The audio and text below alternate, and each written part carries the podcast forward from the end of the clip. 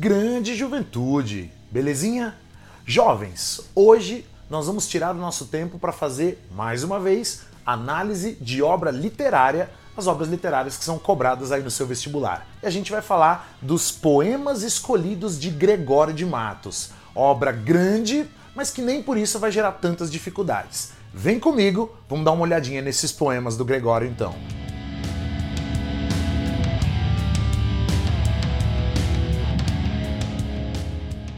Para a gente começar a falar dessa obra então, né, Poemas Escolhidos de Gregório de Matos, não tem jeito. A gente tem que voltar um pouco no tempo para entender algumas coisas. Primeiro ponto, a gente tem que pensar o seguinte: essa obra é uma coletânea poética. Então não é um livro marcado por um texto só. Na verdade, a gente tem muitos poemas. E quando eu digo muitos, muitos mesmo. Esse livro, pessoal, é uma coletânea formada por mais de 170 poemas do Gregório de Matos. E não, a gente não tem todos. A gente tem esses que foram aí escolhidos para formar essa obra. Não foi o Gregório que formou essa obra aí, né? Esse livro foi pensado muitos anos depois da morte dele e foi pensado numa parceria entre curadores, ou seja, autores que iam fazer a seleção aí dos poemas, editora e tudo mais. E a primeira versão né, desse, dessa obra, dessa coletânea, é de 1975.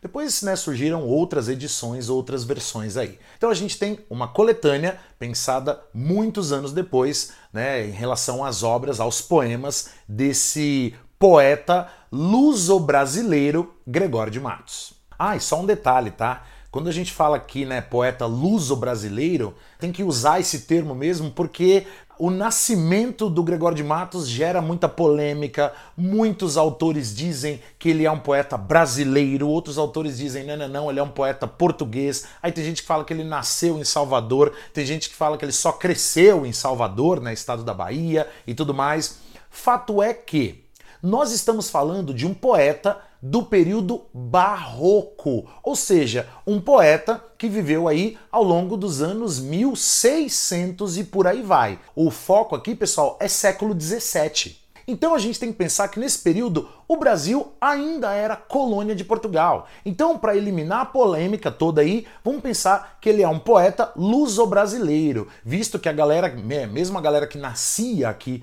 no Brasil nesse período, era brasileiro, mas ainda tinha essa relação com Portugal, porque ainda era colônia e tal. Mas o nascimento dele é uma grande polêmica aí. E para entender essa obra, relaxa, fica tranquilo, fica tranquila. Você não vai precisar decorar esses mais de 170 poemas. Não é assim que a gente lê uma coletânea poética.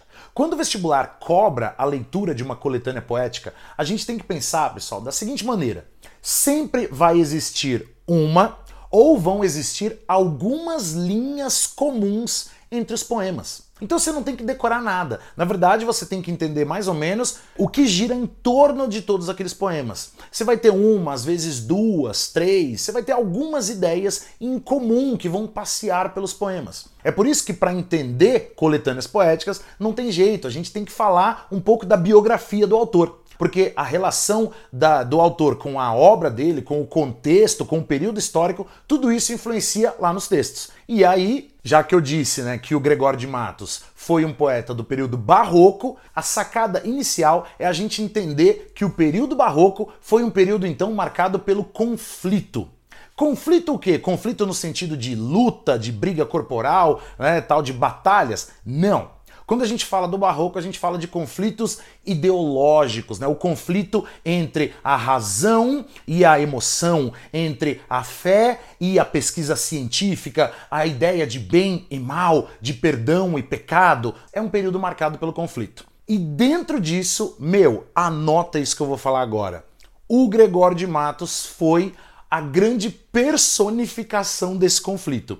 Meu, se tem um cara nessa época que vivenciou esse conflito, foi o Gregório de Matos. Então, toda essa dualidade que o ser humano do período barroco estava vivenciando, meu, esse cara vivenciou intensamente e deixou muito claro, tudo muito claro na obra dele. Então, falar dos poemas do Gregório de Matos é falar da representação do próprio conflito inerente ao período barroco. É assim que você vai iniciar a leitura dos poemas dele. E ó, só para você ter uma ideia do porquê que eu tô dizendo aqui que ele era uma grande representação de todo esse conflito, meu, pensa num cara que tentou se envolver é, no direito, tentou se tornar bacharel em direito, deu tudo errado.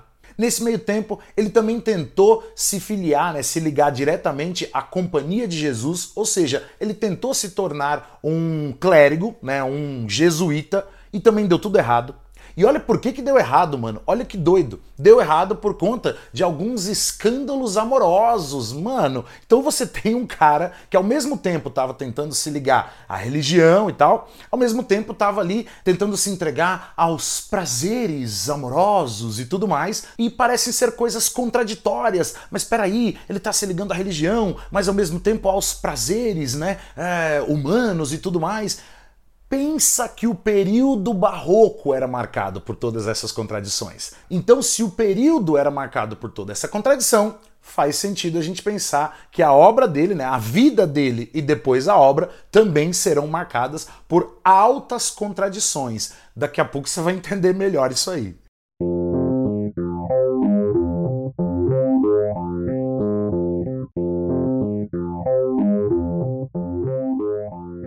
E aí, pessoal? Tendo entendido toda a influência que o período vai gerar na obra dele, tendo entendido que a biografia, ou seja, a vida dele já era meio conflituosa, um cara que estava indo por um caminho, mas estava indo por outro, e a cabeça dele estava muito doida, feito a cabeça de todo mundo nesse período barroco aí, período de dualidades, para a gente entender legal especificamente os poemas aí da obra Poemas Escolhidos, você tem que pensar especificamente que a obra do Gregório de Matos, né, todos os poemas dele vão seguir, no final das contas, cinco caminhos possíveis. Ou seja, falar do Gregório de Matos em todos os poemas é falar de cinco grandes temáticas que vão girar em torno de todos os poemas. Então ele vai ter uma linha mais assim, uma linha poética mais assado, a outra nananã, enfim, no final das contas você vai ter só cinco. Então vamos dar uma olhada aí em quais são essas cinco linhas possíveis em torno aí, né, dos poemas do Gregório de Matos. Para a gente começar, o Gregório de Matos, pessoal, tinha uma linha poética que nós vamos chamar de uma linha lírico-amorosa. O que são exatamente os poemas lírico-amorosos dele? O Gregório de Matos tinha uma faceta, ou seja, uma característica, né, uma, uma, um viés, né, uma linha fofinha.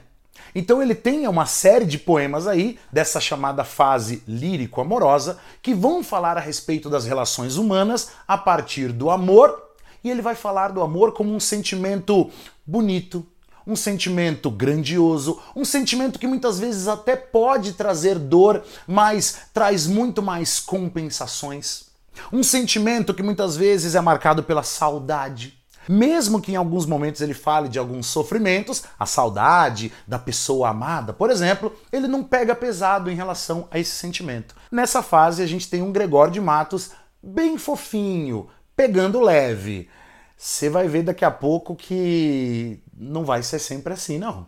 É, e para já mostrar para você que não vai ser sempre assim, já destaco para você uma outra fase também que a gente vai chamar de fase satírica. Nesses poemas, pensa num poeta que vai pegar pesado criticando a sociedade da época dele, principalmente a sociedade que vivia no estado da Bahia, que ele conhecia por morar lá, né? ele era de lá, como a gente já falou aí. Então ele vai criticar diretamente personalidades, inclusive famosas, né? Ele critica aí algumas figuras ligadas à política e quando ele critica, ele cita diretamente os nomes dos caras. Mano, ele chega a chamar governadores de asnos no poema. Então ele vai xingar.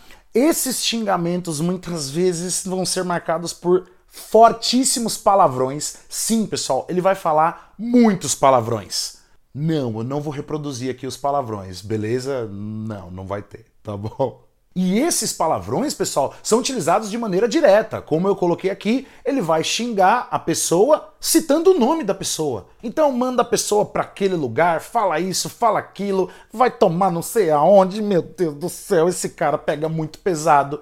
Você tá percebendo que a gente já tá falando aqui de um cara complexo. Ele foi do lírico amoroso, amor fofinho, para xingamentos, né, a coisa da sátira, xingamentos, críticas, ele vai detonar a sociedade sem pudor nas palavras, uso de palavrões mesmo. Só que a gente está falando, né, pessoal, de um autor o quê? Complexo, um autor conflituoso, como o período era conflituoso, né, o período barroco. Então, esse mesmo autor que criticava, que xingava, que falava palavrão e tudo mais, ele também tem aí uma outra vertente da poesia dele, que nós vamos chamar de poesia encomiástica. Nome estranho, pode ser que você nunca tenha ouvido, ou se já ouviu, talvez não tenha entendido muito bem, não tem problema, a gente explica aqui.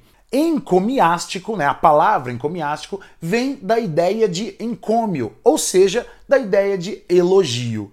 Pois é, meu, o mesmo cara que estava criticando todo mundo, ele também tem uma fase da poesia dele, um grupo de poemas marcados pelo elogio ele também vai tirar o tempo dele para elogiar as figuras que ele julgava serem dignas de serem elogiadas. E ele também vai elogiar figuras ligadas ao governo da Bahia, figuras ligadas à política, figuras importantes da época. Então, se ele estava lá na fase satírica xingando e criticando, aqui na fase encomiástica, ele vai elogiar elogiar o trabalho, a relação com a política muito bem feita, elogiar a honestidade, o próximo estilo, né, o próximo grupo de poemas dele vai deixar muito claro que realmente era tudo muito conflituoso, né, que ia de um extremo para o outro e por aí vai.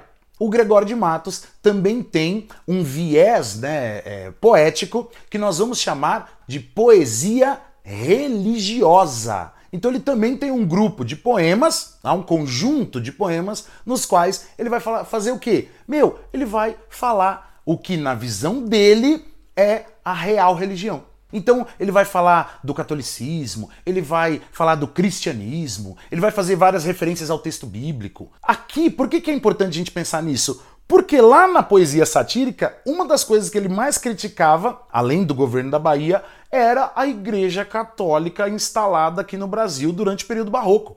Então ele descia a lenha nos religiosos, sendo que na vertente religiosa dele, ele elogiava a religião e alguns religiosos. Então, poesia religiosa também é uma das marcas e esses poemas vão aparecer aí na obra da vez. E aí, pessoal, para finalizar essas cinco vertentes da poesia dele, tem uma aqui, né, que não tem como não falar, mas enfim, né?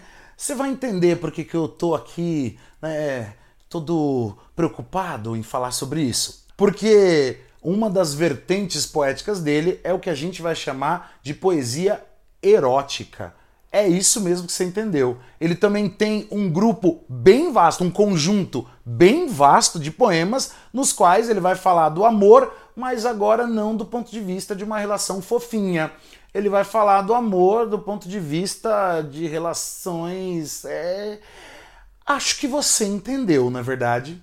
E meu, ele não vai poupar as palavras nessa vertente erótica dele. Ele vai falar da ideia de sexo de maneira muito pesada, usando de novo muitos palavrões, muitos termos absolutamente chulos. Mano, ele pega muito pesado nessa vertente. O uso de palavrões, as referências é, explícitas ao sexo, as referências são gigantescas e, mano, ele não para ele pega muito pesado. Então, poesia erótica vai acabar fechando essas cinco pontas aí para a gente entender legal a poesia do Gregório de Matos. Pessoal, você tem que lembrar que por conta da linguagem do Gregório de Matos, pelo fato dele falar muitos palavrões, criticar todo mundo, não ter papas na língua, ele acabou ganhando um apelidozinho, pessoal. Gregório de Matos é o famoso Boca do Inferno. Então ele recebeu esse apelido ou esta alcunha, na é verdade, que nada mais é do que um apelido.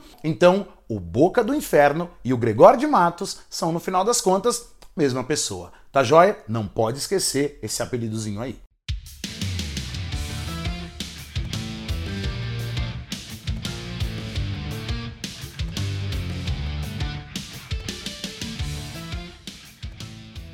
Para a gente finalizar, dá uma olhada comigo rapidinho em alguns exemplos de poemas do Gregório de Matos e que vão deixar claro aí todo esse conflito, tá? Hora ele vai para um lado, hora ele vai para o outro lado e tudo mais. Dá uma olhadinha nesses exemplos finais aí que eu separei para você. Um dos sonetos do Gregório de Matos, intitulado a despedida do mau governo que fez este governador. Meu, já no título o cara já deixa claro que vai detonar aí alguém. Olha o primeiro quarteto, a primeira estrofe. Senhor Antão de Souza Menezes, quem sobe a alto lugar que não merece, homem sobe, asno vai, burro parece. Que subir é desgraça muitas vezes.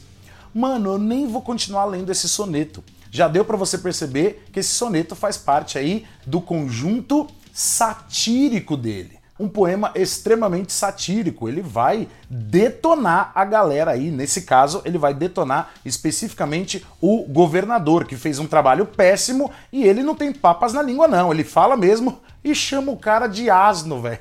Ô governador, sua anta, seu burro, sai daí, cara. Só que na sequência, meu, dá uma olhada no título desse outro poema, agora não é um soneto, beleza? Olha o título: Ao bom governador Antônio Luiz. Eita, tava criticando, agora já vai elogiar. E o cara não poupa elogios, meu, dá uma olhada aí, ó. O Apolo de ouro fino coroado, o Marte em um Adonis desmentido, o Fênix entre aromas renascidos, o cisne em doces cláusulas banhado. Nossa senhora, pense num cara que tava a fim de elogiar o outro, velho. Meu, você já se ligou aí, né? Fase encomiástica. Pensa num cara que tava de bom humor. E esse então, pessoal, que mais uma vez não é um soneto, beleza? Título do poema: ao divino sacramento. Dá uma ligada aí na primeira estrofe.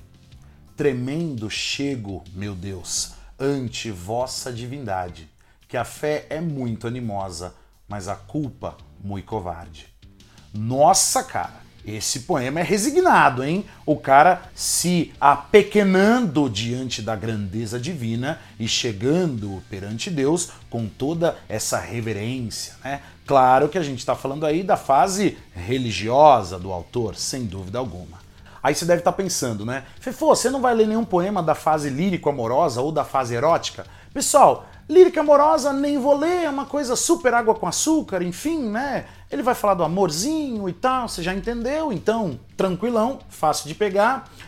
E a fase erótica é não, eu não vou ler mesmo, afinal de contas, né? Enfim, na verdade.